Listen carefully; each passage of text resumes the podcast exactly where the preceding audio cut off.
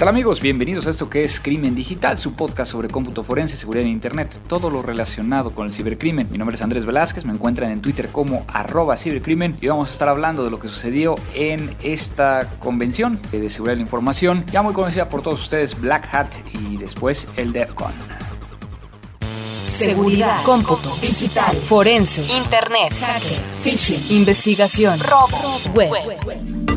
La tecnología avanza a pasos agigantados. Cada día tenemos mayor acceso a la información. Descargamos, compartimos, interactuamos y también nos ponemos en riesgo. Cuídate. Crimen digital. Con todo lo que necesitas saber sobre el combate a los delitos informáticos y el cómputo forense.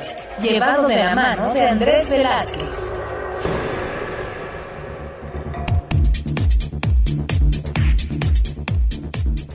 Ya estamos en el episodio número 72 eh, de Crimen Digital, es septiembre del 2015. Nos volvimos a tardar un poquito en poder llegar a darle seguimiento a este podcast por diferentes razones, pero ya estamos aquí. Muchas gracias a todos los que nos envían algún tipo de comentario, mensaje vía Facebook, por ejemplo. Leonardo Foresti de María, él nada más dijo hola. De Car Moreno que quiere un podcast sobre cultura en seguridad de la información. Rodrigo Sach nos pregunta que si somos los mismos que hacíamos antes este podcast en frecuencia cero. Sí, somos los mismos nada más que frecuencia cero ya no existe y ahora decidimos hacerlo por nuestra cuenta, entonces bienvenido de nuevo por acá comunidad Deep Web, que les gustó mucho la conferencia que dimos en Campus Party en Jalisco hace un par de semanas y meses. Leisner Lavoe, saludos desde Pereira, Colombia, Luigi Sainz, Adrián Pérez, Iván Sánchez, Alfredo Hernández Alarcón, Alberto Sánchez, Fede Yur, Chirce Arellano, Julio Gutiérrez Hernández, Rodrigo Hurtado, Israel Ramos que nos escucha desde Chalco, Estado de México, Henry Hurtado, José Arce, Nick García, Cali Félez, Julián Brazuelo y Javier Ledesma que nos enviaron mensajes. Por ejemplo, Nick por aquí, Nick García nos dice que si se puede comprobar inocencia después de que se siembre evidencia incriminatoria en el equipo de algún compañero laboral, que saludos y, excelente programa, pues va a depender. Muchas veces ese tema de sembrar pues tendría que dejar una huella y que sería cuestión del investigador el que pudiera llegar a identificarlo y poder llegar a determinar qué fue lo que sucedió.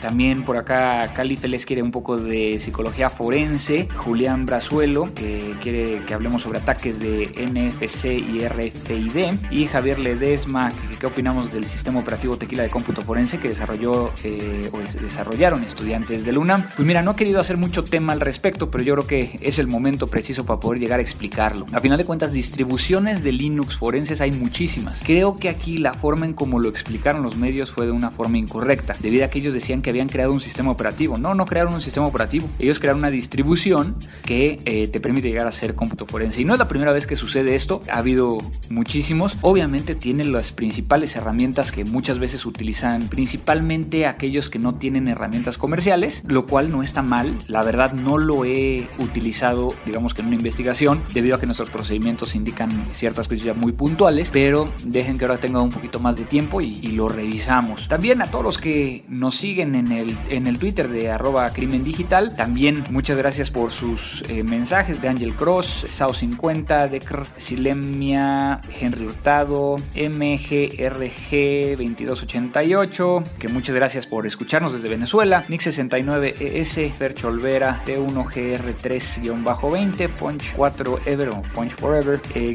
bajo F3N1X187, que es el Phoenix 187 eh, yo creo, Peter PCL2, Power Supreme, Diego ME92, que no sabe si ya abordamos el tema, pero le gustaría saber qué sigue al terminar la carrera de ISC o afín o qué es lo óptimo. Pues va a depender de qué quieras llegar a ser, pero sí, ya lo tocamos en uno de los podcasts por ahí, de hecho en uno con Fausto Cepeda, que es el más, más cercano a estas fechas, o por ahí también hablamos de cómo entrar al tema forense, que lo platicamos con Rob Lee, un, eh, de que está encargado de la parte de los cursos del SANS Institute de Forense. DemGB, eh, Threat of the War, Rodrigo, Rodrigo ¿Por qué se ponen estos nicks que a veces son tan difíciles de pronunciar?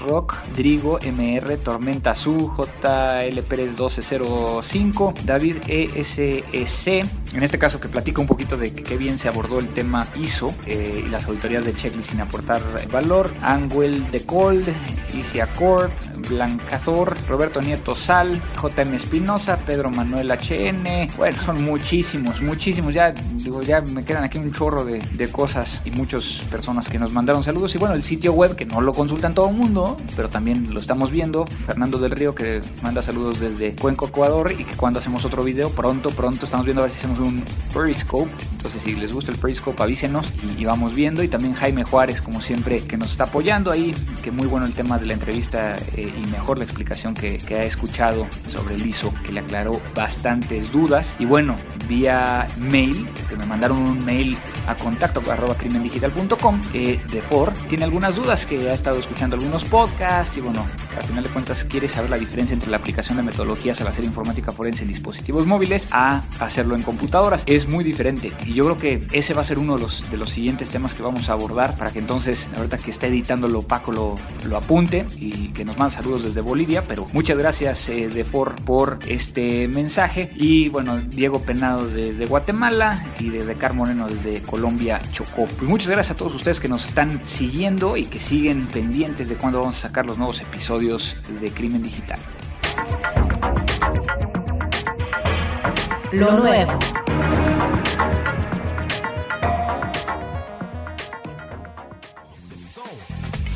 En las noticias hay muchísimas noticias en el medio. Yo creo que de las cosas más importantes que estamos viendo, yo creo que se dieron todos cuenta y lo platicamos un poquito en el podcast pasado de las nuevas cosas que están sucediendo alrededor de hackear carros, hackear camionetas, el tema de Ashley Madison, que también fue un tema muy interesante, pero bueno, yo creo que ha estado saturado los, medios y hemos estado compartiendo mucha información de esto. Para aquellos que no han visto ese tipo de información, les damos la, la opción de que vayan al timeline de Crimen Digital o incluso al mío de, de arroba eh, cibercrimen donde van a poder llegar a encontrar toda esta información. Pero lo que quería yo platicarles un poquito de que hace un par de semanas se llevó a cabo el Congreso Internacional de la Asociación Internacional de Examinadores Forenses de Alta Tecnología, donde soy yo el embajador ejecutivo para América Latina y que estuvimos por ahí con tres, bueno, fuimos tres mexicanos, tres argentinos, un costarricense y cuatro brasileños y que bueno, estuvimos viendo de las nuevas cosas que están sucediendo, mucho tema de, de intercambio de información, el networking bastante interesante el contactar y ver eh, las personas que están ahí. De hecho, tuvimos la suerte de, estar con Brian Carrier. Para muchos que ya están metidos en este tema, sabrán que Brian Carrier fue el creador de Autopsy, Sleuth también, y que creó un libro, perdón, escribió un libro llamado File System Forensic Analysis, que es una de las biblias principales cuando estás haciendo forense que necesitas entender la estructura de los datos eh, para hacer búsquedas muy específicas dentro de diferentes sistemas de archivos. De tal forma que, bueno, estuvimos ahí durante esta, esta semana que fue muy productiva y bueno, van a venir bastantes cosas nuevas en un poquito más para adelante. Principalmente estamos viendo nuevas herramientas para poder llegar a analizar DVRs y poder llegar a recuperar información que fue borrada de DVRs. También hay una tendencia muy fuerte hacia eh, los nuevos dispositivos móviles que, estamos viendo ya se empieza a hablar acerca del el Internet de las cosas y cómo se va a tener que empezar a hacer forense sobre dichos dispositivos debido a que ya están prácticamente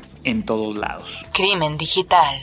Pues nada más quiero decirles también que eh, en esta parte de las noticias, pues que estén pendientes, vamos a estar en algunos eventos eh, próximamente, vamos a estar en septiembre en la Ciudad de México platicando un poquito acerca de los temas de seguridad de la información alrededor de los nuevos retos del cómputo forense, que es el 22 de septiembre, que es una conferencia de ISACA en el marco del Latin CAX. También voy a estar por ahí en el Cisco Day de Guanajuato. Va a haber bastantes, tengo que ir a Guanajuato un par de veces. Eh, también voy a estar en la UNAM un par de veces. Entonces, para todos aquellos que quieran llegar a pedir una conferencia, pueden llegar a entrar a andresvelazquez.com. Ahí llenan sus datos y se solicitar eh, conferencia y se pondrá alguien de mi equipo en contacto con ustedes si es que necesitan algo. La entrevista.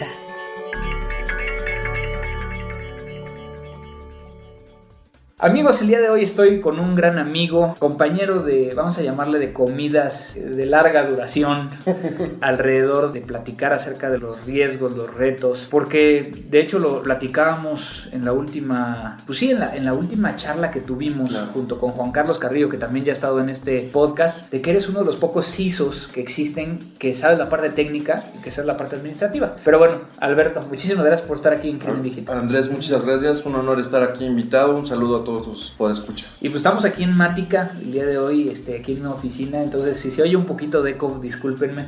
Hoy para platicar acerca de un tema bien interesante, pero antes de entrar a ese, a ese tema, y que muy probablemente ya lo saben porque ya escucharon la entrada, ¿quién es Beto? ¿Qué haces? ¿Qué hago? dentro de lo que puedes llegar a decir. Dentro de lo que puedo decir. Estudié ingeniería en sistemas, como la mayoría de las personas que seguramente nos escuchan.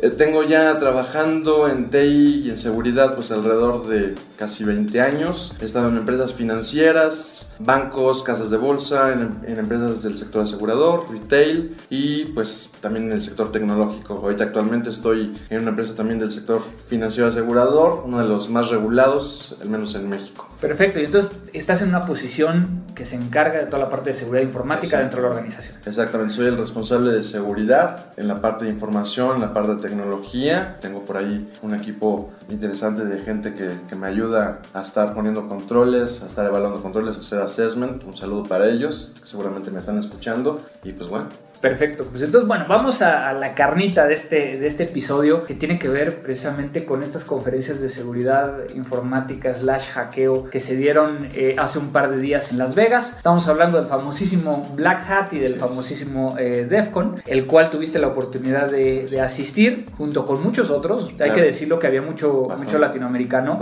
que en algunos casos ahorita son los proveedores aquellos los que invitan, ¿no? Porque también es un tema importante, porque Black Hat no es algo que sea tan accesible. me, gustaría, me gustaría iniciar con esa parte de Black Hat. ¿Había sido un Black Hat antes? Este es el segundo al que voy, fui el año pasado y este es el segundo al que voy. Y a ver, platícanos, ¿qué, qué encontraste? ¿Qué había? Pues mira, ha sido de los eventos eh, y conferencias de, no nomás de seguridad, sino incluso de tecnología más interesantes a los que he asistido. He tenido la oportunidad de ir a los eventos, por ejemplo, de IBM, de EMC, al RCA, al de Symantec. Y esta vez, pues en el Black Hat realmente me, me dejó con, con, la boca abierta en todo lo que puedes aprender, todo el networking que puedes realizar, todos los temas. Te das cuenta de lo poquito a veces que llegas a conocer, incluso de un tema de seguridad, aunque estés muy especializado en algo, te das cuenta de todo lo que puedes conocer del mismo tema con diferentes speakers de diferentes nacionalidades, de diferentes empresas e industrias, con diferentes problemáticas, algunos afines a ti, otras no tanto. Pero entonces, bueno, hay que decirlo, no es, no es barato el,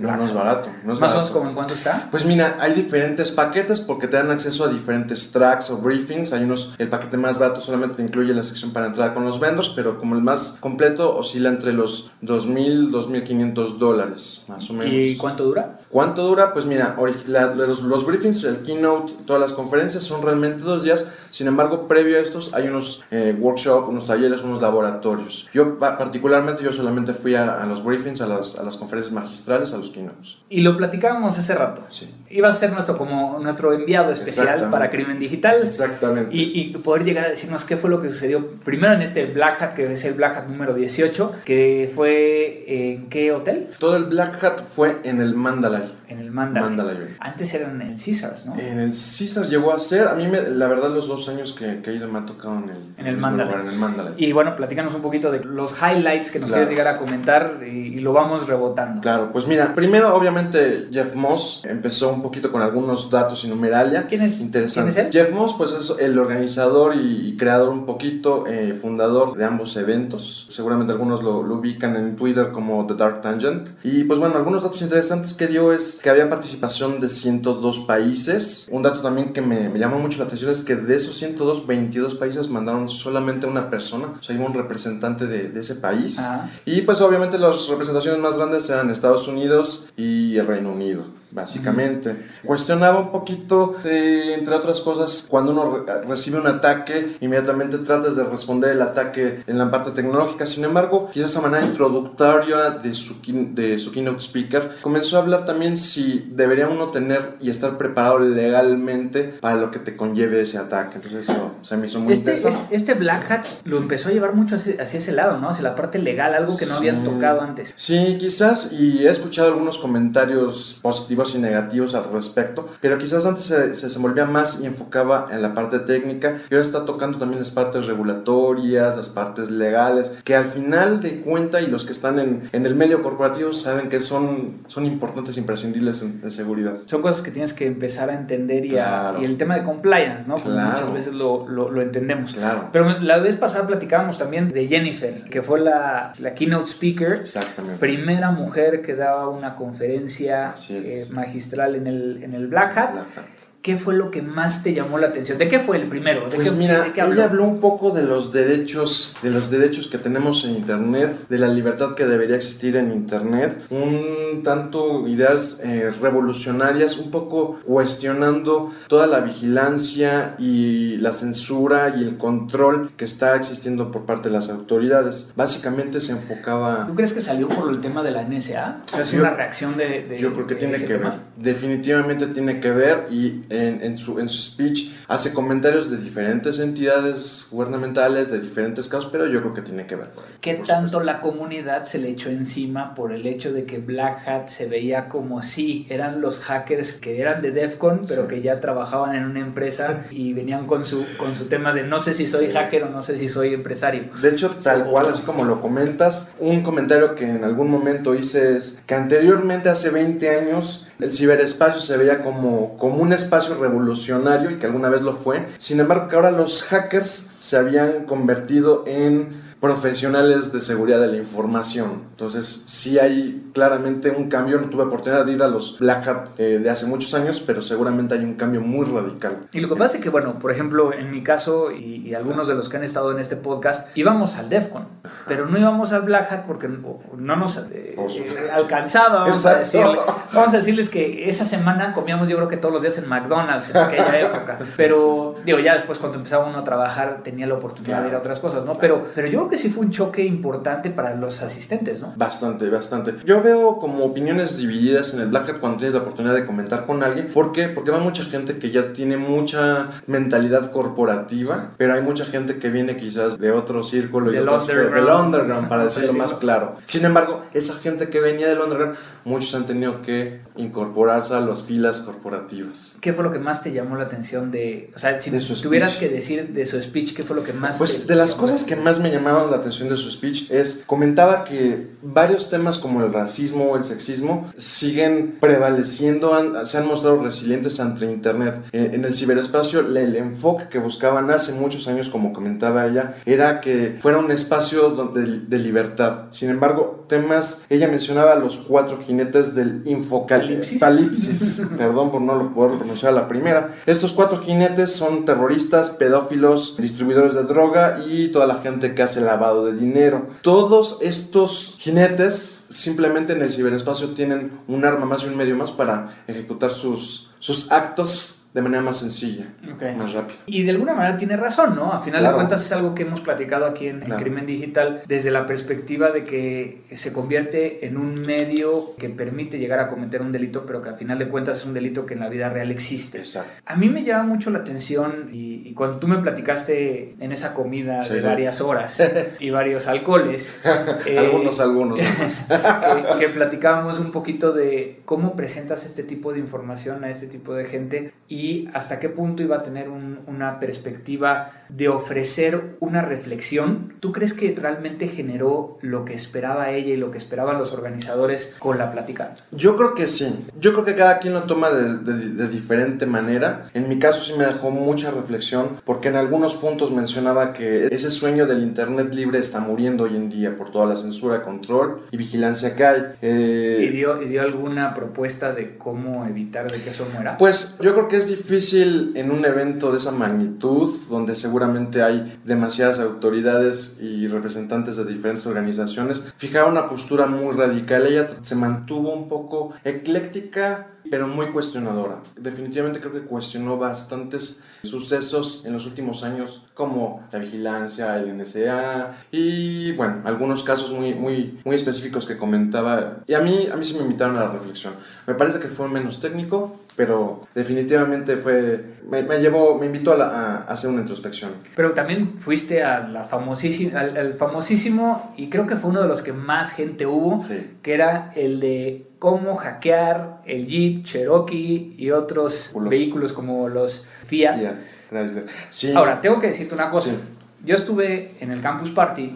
Y un gran conocido de nosotros, este Dragon Yard, Jaime, presentó cómo él hackeó de su propio carro ahí en Colombia, que obviamente salía como a la par, ¿no? O sea, estaba más o menos al, no al mismo tiempo del, del Black Hat, pero cuando salió la noticia. ¿Qué tanto se metieron a mostrarlo? ¿Fueron puras láminas y presentaciones de, ah, eso es lo que se puede llegar a hacer? Pues mira, yo creo que en general los speakers sí te van guiando un poquito cómo lo fueron haciendo. Sin embargo, en el, en el caso de este hackeo ah, al Jeep que hicieron, Charlie Miller y Chris Balasek, pues este, este hackeo les llevó alrededor de un año. Entonces, sintetizar en un track de una hora todo lo que hicieron es complicado. Sin embargo, en general sí, mostraron un poquito lo que fueron haciendo. Y no es más allá de lo que ya hayan visto en el video que, está en algunas revistas en internet, donde ves al Jeep mientras lo van manejando, de repente el radio, limpia parabrisas, lo empiezan a aprender a apagar y pues bueno, hasta que de repente apagan el, el propio Jeep.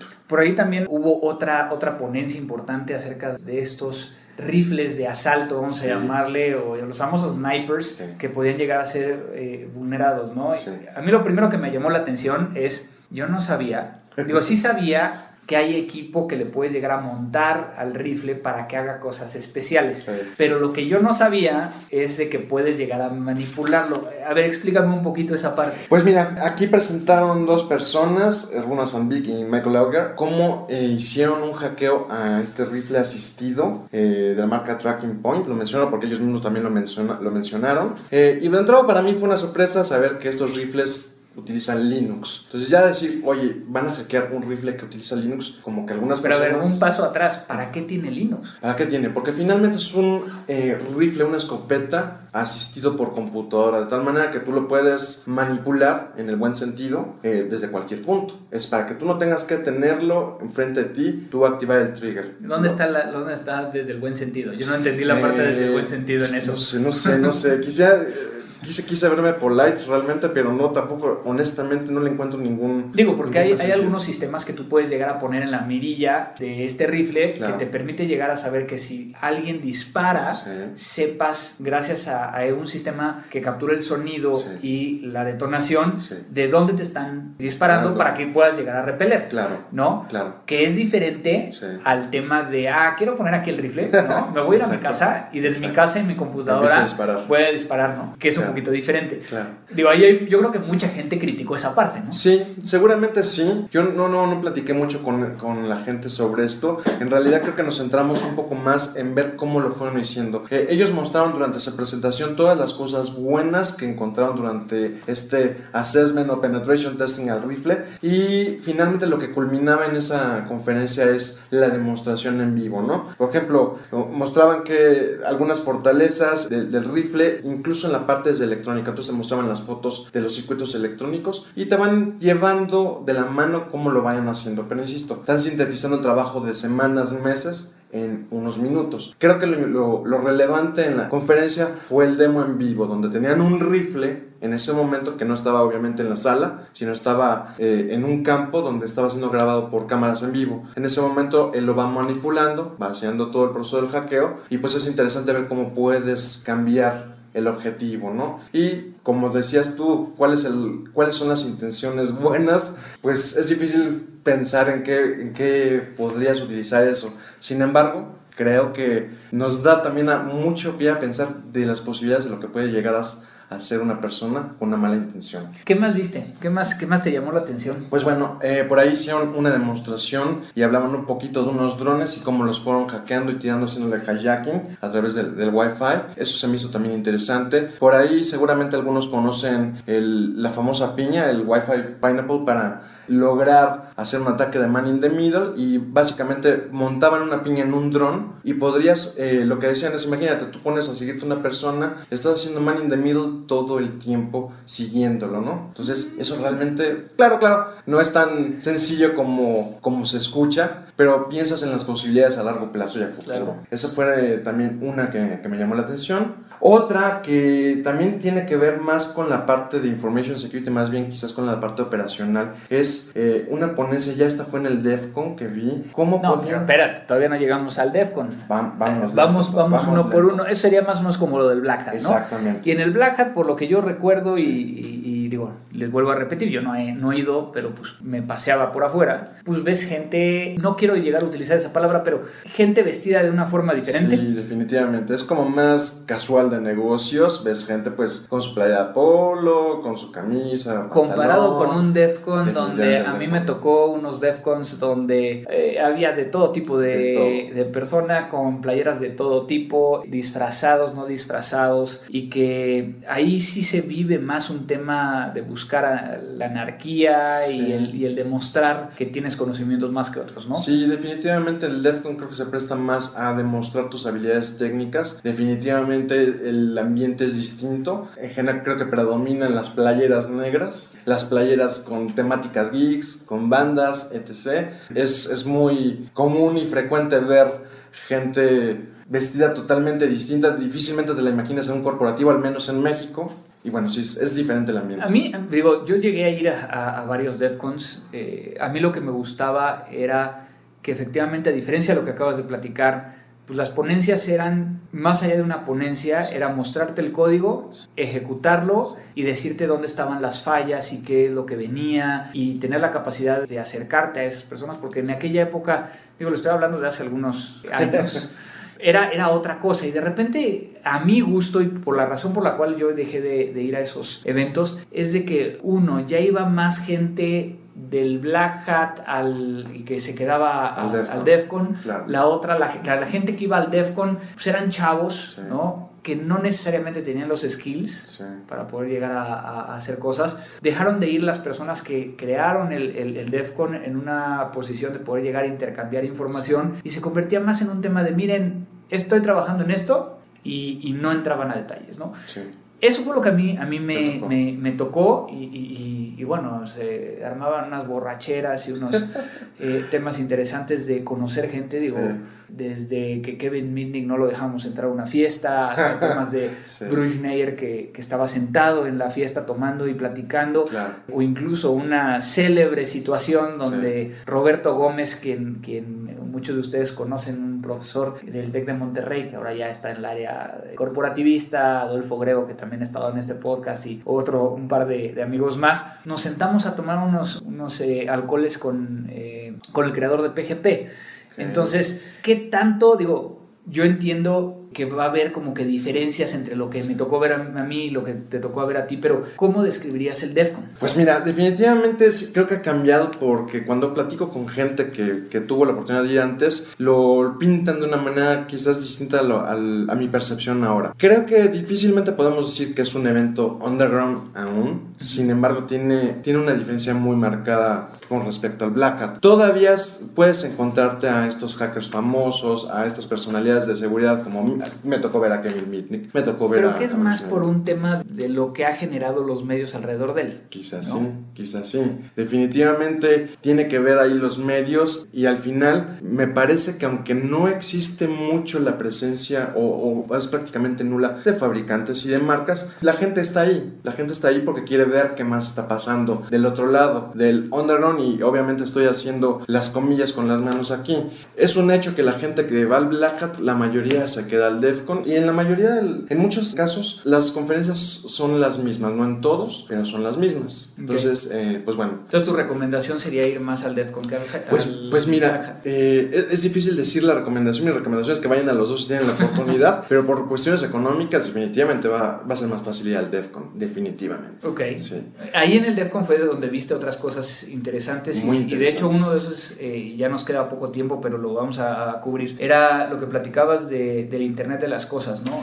¿Qué, te, tocó ver? Pues mira, me tocó ver que, que ponían iban poniendo diferentes casos como el que te ponía de la piña y todo lo que puedes llegar a hacer, empezaron a, a mostrar una serie de dispositivos que habían estado hackeando. De hecho, eran tantos que ni siquiera se quedaban más de 15 20 segundos en el mismo slide. Y eso me llevaba, me, me llevaba un poco, por un lado, a reflexionar y por otro lado, a preocuparme, inquietarme. Yo... Eh, tengo instalados los famosos poquitos que puedes controlar con una app. Yo los configuré también con la aplicación de If This Then Do That. Puedes llegar a configurar para que si te dan un fab en Twitter, si te dan un like en Facebook, se cambien o se apaguen o se prendan o cambien de color. Ahora imagínate las posibilidades. Ya saben, ahí es arroba cyberpostpunk.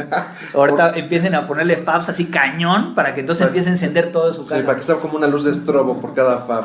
Entonces piénsalo, a lo mejor aquí un día platicaba con alguien, oye, ¿qué puede pasar si te hackean eso? Pues que me apaguen, que me prendan las luces, ¿no? Pero si lo piensas cuando empecemos a conectar el refrigerador, la tele pues, seguramente ya está conectada. Tú traes dos teléfonos. Traigo dos teléfonos. Eh, uno de la oficina y uno tuyo. Es correcto. Luego traes en cada muñeca un dispositivo que interactúa con, con ellos. Exactamente. ¿no? Y obviamente lo tienes en, lo de tu carro, lo de las, o sea, Exacto, y te está midiendo todo, porque particularmente uno, el brazalete, uno, este, me está midiendo incluso los pasos, está, está recopilando información personal que tocan, oyéndonos un poquito más a la parte legal, pues es información sensible, ¿no? Entonces, sí, definitivamente estamos transmitiendo. Las bombas de insulina que van a estar conectadas ahora, este, los, los, marcapasos y demás, abren todo un, tema, ¿no? Pero también lo que está sucediendo en las empresas, las empresas cada vez están conectando más cosas a Internet también. Y, para allá va, o sea, es una ola que es difícil de detenerla, la, ola tecnológica, y digo, ya el Bring Your Own Device es, es, un concepto ya incluso viejo, ¿no? Pero cada, cada persona ya está trayendo más dispositivos que quiere conectar y cómo controlas esos dispositivos, si son tantos, tan variados. Aquí en tus notas tienes algo que no sé de qué o por qué. I will kill you. I will kill you. ¿Qué es eso? Fíjate que entré a una conferencia que su nombre no, no me decía de, de qué se trataba. I will kill you, te voy a matar. Entré y pues bueno, una, un speaker de nombre Chris Rock empezó a hacer una demostración de cómo había virtualmente, señalo virtualmente, matado a una persona haciéndole un análisis médico donde se dictaminaba una enfermedad. Eventualmente le podías crear un documento de, de función virtualmente. Cómo podías eh, hacer un certificado médico anónimo. Cómo te podías convertir en un director de, de una empresa que se dedica a todos los servicios funerarios y hacer disposición del cuerpo y cómo obtener un certificado de muerte. Todo esto de manera virtual y por supuesto se oye muy sencillo, se oye muy rápido y en 50 minutos que dura la plática sintetizas el trabajo de varias semanas, pero pues realmente me deja anonadado de lo que puedes hacer con una mala intención y virtualmente matar a alguien con los fines que eso pueda llevarte, ¿no? Cobrar un seguro, no sé. Entonces, DevCon y Black Hat son eventos para generar preocupación y sensibilizar a la gente alrededor de lo que está sucediendo o es un foro donde estas, o sea, donde todos los que están exponiendo van a sí, a compartir, pero también a decir, miren, yo sé. Sí. O es un foro para poder llegar a hacer networking o sea, porque hay, ciertos foros que nada más sirven para hacer networking. Las conferencias a lo mejor son un plus, ¿no? Pero realmente la gente que conoce ahí es lo que, lo que vale, que era lo que a mí me gustaba de aquí DEFCON, ¿no? ¿Cómo, cómo lo, Pues mira, yo creo que es más, eh, y estoy hablando de mi experiencia, obviamente cada, cada persona tendrá una opinión distinta de, de acuerdo a lo que vivió hay, en ese hay, momento. Hay gente que, que, no va a las conferencias y se la pasa tomando ahí es correcto, en los es pasillos y, y conociendo gente, ¿no? Pero... Es, es, total, totalmente cierto. En mi caso, en mi experiencia, creo que en Black Hat se presta más para hacer networking, para irte actualizando un poquito de lo que está sucediendo para que los fabricantes tengan la oportunidad de mostrarte las soluciones que tienen. En el caso de Defcon me parece que es la oportunidad de varias personas de mostrar el trabajo que están haciendo. Quizás sí en algunos casos sea un tema de ego, mostrar todo lo que pueden hacer mientras que el resto no. Pero yo, yo voy a Defcon quizás por el conocimiento que, que adquiero, no nomás en la parte técnica, sino en lo que está sucediendo, en lo que puede suceder. Pero definitivamente sí regreso un poco inquieto de las posibilidades que, esto nos puede llevar. Y alguna vez puso un ejemplo, un cuchillo por sí mismo no es malo ni bueno. Un cuchillo en la mano de un cocinero pues puede hacer un banquete. Con la mano de un asesino pues puede generar un crimen. No, así estamos viendo o tenemos que empezar a ver el Internet, las computadoras y todo esto, ¿no? Exacto. Y a mí me, me llama la atención que se viene mucho trabajo para gente que, que, se dedica a seguridad, que se dedica a forense. Al rato te van a tocar hacer investigaciones a ti y seguramente ya te han tocado en la nube, con maquinaria pesada, no, no computadora, sino con equipo que controla procesos industriales. Seguramente. No, ya, ya existe, ya nos ha, nos ha tocado y yo creo que el gran reto es, es poder llegar a entender, y, lo decía esto al inicio, y a mí por eso me llamó tanto la, la atención la conferencia más ligada hacia el tema jurídico. Claro. ¿Por qué? Porque tenemos que, que empezar a entender que la parte jurídica va a ser lo que nos vaya acercando a poder llegar a investigar, a poder llegar a perseguir, a poder llegar a condenar, a poder llegar a castigar. Y lo digo en, un plan no de que todo el mundo esté haciendo mal, sino que aquellas personas que lo utilicen para hacer el mal, pues debería haber una consecuencia, ¿no? Pero yo creo que a mí lo que, digo, de lo poco que hemos platicado, claro, sí ha habido diferencias de lo que, de lo que se está presentando. Yo me acuerdo claramente que había en con organizaciones que todo era para mantener el anonimato, es, la libertad de internet y todo esto, y el que venga una persona y diga, no, oigan, esto se va a acabar, híjole, ¿no? Este, te hace pensar, incluso a mí que, que de alguna manera, para aquellos que me siguen, saben que soy muy claro en lo que se debería de hacer y en lo que no se debería de hacer, ¿no? El tema de control creo que va en contra, pero que necesitamos tener herramientas que nos permitan llegar a que en el dado caso que alguien cometa algún tipo de ilícito se pueda llegar a identificar. Claro. ¿Qué te llevas de, estas, de esta semana en Las Vegas? Bueno, definitivamente todo el conocimiento que, que adquirí es, es, muy importante. Es, tan difícil incluso de poderlo ahorita platicar y, transmitir en la forma en que lo vives. Me llevo tantas cosas, me llevo definitivamente las ganas de regresar nuevamente el año que viene, eh, ver qué es lo que está sucediendo, ver todo lo, todos los riesgos a los que estamos sometidos por el solo hecho de vivir rodeados de tecnología y de gente con malas intenciones eh, y con buenas también, ¿no? Afortunadamente algunos estamos del lado de, la parte de defender. Sin embargo, ahorita comentabas de la parte legal. Creo que es, a veces hay que repensar en la parte corporativa. Tienes que, en un, en un incidente de seguridad, no nomás la parte técnica, sino también tienes que ver con la gente legal, cómo vas a defender, con la gente de cumplimiento, etc. Involucra muchas áreas. La parte de seguridad no nomás es la parte técnica. Pues muchas gracias por tu reporte. Al contrario, hasta aquí mi reporte, Joaquín. Me parece muy bien. ¿Algo que quieras agregar de, de, de esto que platicamos? Pues que no hayamos... yo creo que es importante destacar que en ambos eventos, aunque se trata de mantener una postura neutral, sin querer a veces se puede radicalizar una opinión para un lado o para el otro como siempre, ¿no? Siempre, siempre, ha habido estas personas que de alguna manera buscan la atención a través de radicalizar las cosas y creo que lo más importante de estos eventos es traerte la información, tratar de digerirla y, rebotarla, ¿no? rebotarla y compartirla. Muchas gracias por rebotarla aquí con todos los podescuchas. Al contrario. Y bueno, ¿cómo te pueden llegar a, contactar y dónde te contactan? Ah, pues pueden seguir ahí en Twitter, CyberPostPunk, cualquier pregunta, comentario, estoy a sus órdenes. Ok, perfecto, pues entonces que te, que te vayan siguiendo, muchas gracias por estar en, en Crimen Digital gracias por la invitación. ¿Y, ¿Y, no fuiste a los lugares que te recomendé para ir a comer en Las Vegas? Híjole, fui a algunos, pero sí, definitivamente esta vez no, pero para, la próximo, para el próximo viaje, que por ahí ojalá algún día tengamos la oportunidad de coincidir, definitivamente voy. Me parece bien. Pues muchas gracias. No, gracias a ti. Cibercrimen recomienda.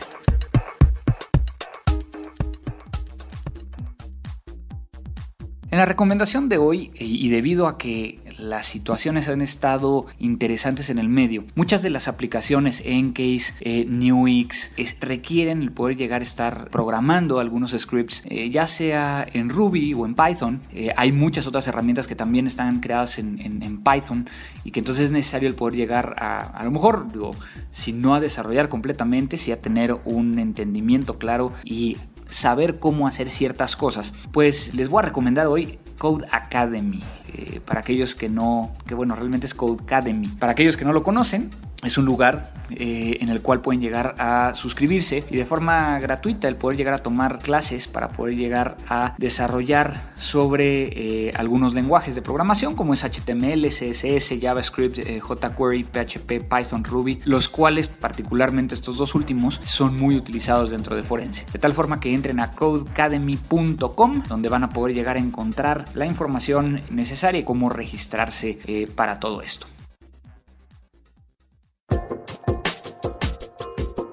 Síguenos en Twitter en arroba crimen digital o búscanos en facebook.com diagonal crimen digital. Crimen digital. Pues se terminó otro podcast de Crimen Digital, ya el número 72. Muchas gracias a Francisco Reyes en la edición de este podcast, que se lo echó rapidísimo. Y bueno, a todos los que nos están escuchando, los que nos están enviando comunicaciones, acaba de aparecer cómo nos pueden llegar a, contactar. Mándenos que nos quieren eh, llegar a compartir, mándenos recomendaciones de herramientas o de sitios que podamos llegar a, compartir con todos los demás. Mándenos qué quieren, si quieren otro podcast, si quieren otro, un Periscope, si quieren un eh, Hangout, para que podamos llegar a tratar de de, organizarlo. Y también pues, recuerden que pueden llegar a donar vía la página crimendigital.com. Ahí hay un pequeño botoncito simplemente para las cervezas. Este, digo, obviamente sabemos y agradecemos mucho el hecho de que nos estén ayudando. En ese sentido es una de las formas. Y también no olviden de que si me llegan a ver en algún lado díganme que, que les gusta Crimen Digital, qué mejor saber que ustedes nos están escuchando y que no nada más lo estamos haciendo para un par de personas, sino para muchas personas que están allá afuera. Pues no me queda más que decir que esto fue Crimen Digital. La tecnología avanza más y más cada día. Pero ahora ya estás preparado. La mejor información sobre cómputo forense y seguridad informática solo aquí en www.crimendigital.com. Te esperamos en nuestra siguiente emisión.